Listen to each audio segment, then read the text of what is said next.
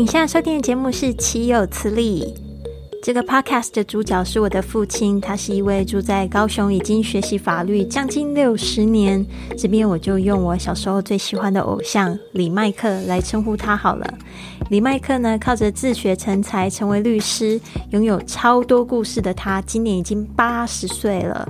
他有一个心愿呢，就是可以帮助更多人去理解法律，并且透过这些法律小故事里面得到鼓励。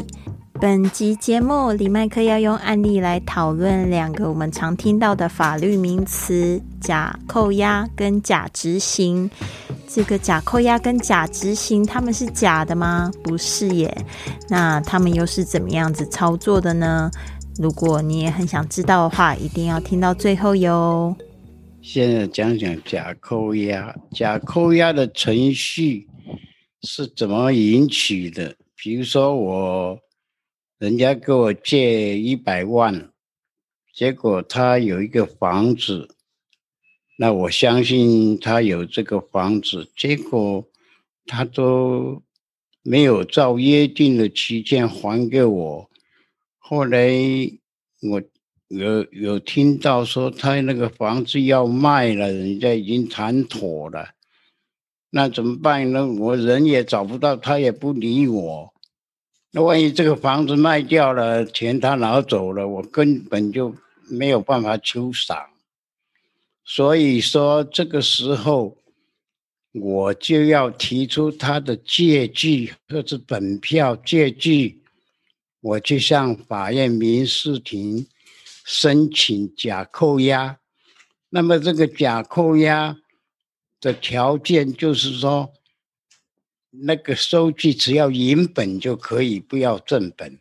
那法院民事庭看到你这个收据，相信你这个事情是真的，那么就是要你提供百分之三十的保证金啊，呃，认为你是对的，你是这个是真实的，那这个三十。百分之三十的保金保证金，就是在以防假使你这个事情是虚伪的、不实的，造成了对方的损失的时候，这个三十万的保证金里面就要给你扣去赔偿被告的损失。啊，那申请后法院就会裁定。通知你到那个提存所去缴这个百分之三十的保证金，就是一百万三十万。那你缴了这个钱以后，就通知向这个执行处申请去查封。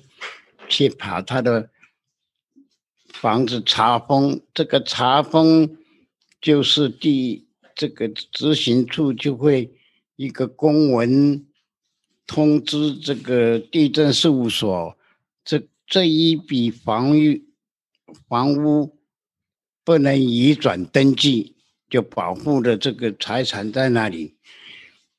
第二步，你再去。把你的证据向民事庭提提出清偿借款的诉讼啊，因为你他是把你收了你那个百分之三十的保证金，先把这个房子扣起来，叫假扣押，扣起来不能移转登记啊。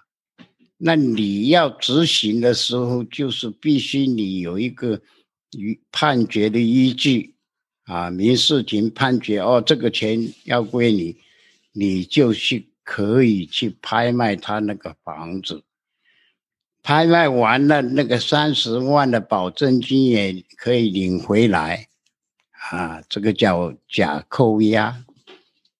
那么另外一个就是说假执行。也是真执行，不是假执行，那个是法律名词。好的，爸爸，这边我有几个问题，你说假扣押是真扣押，那那个三十万是我这个呃这个什么原告对申请人申申请原告的时候去缴出去，然后我就可以去查封他的房子。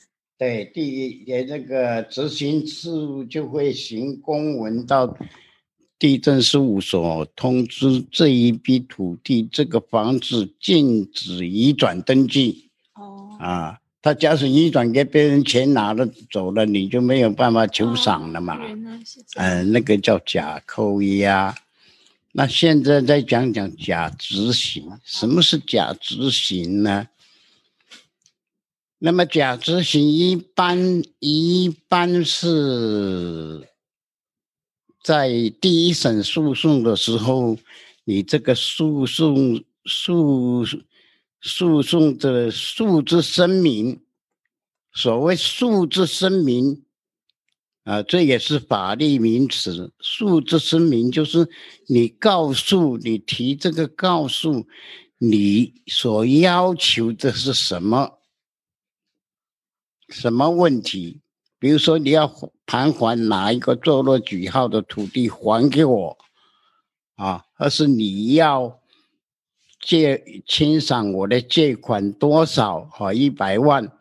那么，按照国家的法定利息，你起诉状送到后立日起计算百分之五的法定利息，啊，这个就是你在诉之声明，你打这个官司，你的要求，你的目的在哪里？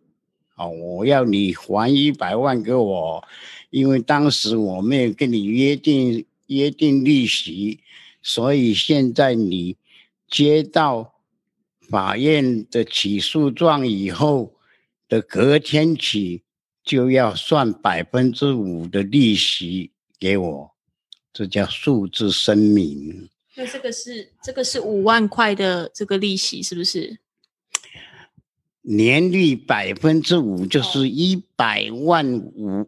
五万就十二个月，一年了，年利率，所谓年利率就是一年五一百万五万块钱，那一五万块钱就是要分十二个月，一个月多少这样计算出来的，所谓百分之五的利率，那是法国家法定的利息啊。我什么时候可以用假施行？就是他不还我钱的时候。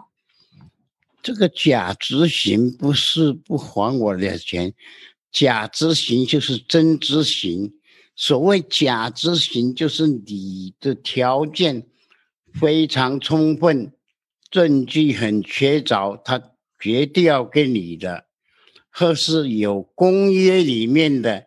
现在有公约，比如说是，比如说是劳资纠纷啊。呃，劳基法里面规定你一定要付的这一部分的话，也可以以法律要求请求法官宣告假执行，就不要不用去提供担保金。假执行也是要提供三分之一的担保金呐，啊。那么这个这个假执行，就是说宣告假执行，就是说这个官司你到哪里说都说不过去，那你你在诉之声明里面要原告院提供担保，请宣告假执行，那么这个这个法院就。判决书里面就是说，要求你提供百分之三十的担保金。你刚才说百分之三还是百分之三十？百百分之三十，呃，百一百万三十万就是了啊，百分之三十的担保金，那法官就判下来，叫你去。提供担保，那就是要向这个呃提存所、法院提存所用判决书去交那个三十万。那这个假执行的意思是怎么样？就是第一审我们诉讼自由啊，他判决你你不服可以上诉第二审。那假执行的意思就是第一审你提供了担保，就马上就可以申请拍卖查封他的房子。哎，不管你二审怎么打，你上诉是你的权利。哎，就是提供了呢，法官裁定了你三十万的提供担保以后，你马上就可以去查封拍卖他的房子。怎么这样子听起来怎么有点像是有钱人使那个裁判下的快？也不是这个，为什么要提存提存这个三十万的保证金？万一你输了，造成损害了，就要赔被告，是这样的。那这个还需要很多把握。那这个法官就认定你的理由、你的证据很充分，就是说你这个官司打到美国也是输了，所以他会给你下判决你提供担保。那个担保的意思就，万一有特别事由没有查清楚，变成你败诉了，他的损害你你。就要赔偿出来那个三十万的保证金是这样，那假执行有宣告假执行，就是一审你就去可以拍卖，不要等到三审定验呐。你二审怎么样？那个那个当然是法官认定说，哎，你这个打到三审也是输了，所以他就会给你啊节省你的诉讼啊那。同样的，在判决里面说提这个提供担保三十 percent 啊，三三分之一的担保金。同样的，他对被告也会要求，你要阻挡这个假执行，你要提供百分之百一百万要提存，才能够挡住这个假执行啊。谁要提出一百万啊？被告啊，你要挡他，我马上要拍卖了，你就要提全额的标的，就一百万，要提出来，才能够挡住他一审就要卖你卖你的房子。今天的故事就讲到这里，谢谢您的收听。现在就用小指头帮我们订阅一下节目吧，也可以透过关注我们的粉丝专业或者是 IG 来关注我们的动态。at iPodcast TW，或学习制作一个这样子的 podcast 节目，也可以透过私信给李麦克询问你的法律问题。我们希望呢，可以在未来的节目帮助您解答。别忘了，这个世界需要你的独特天赋来变得更好哟。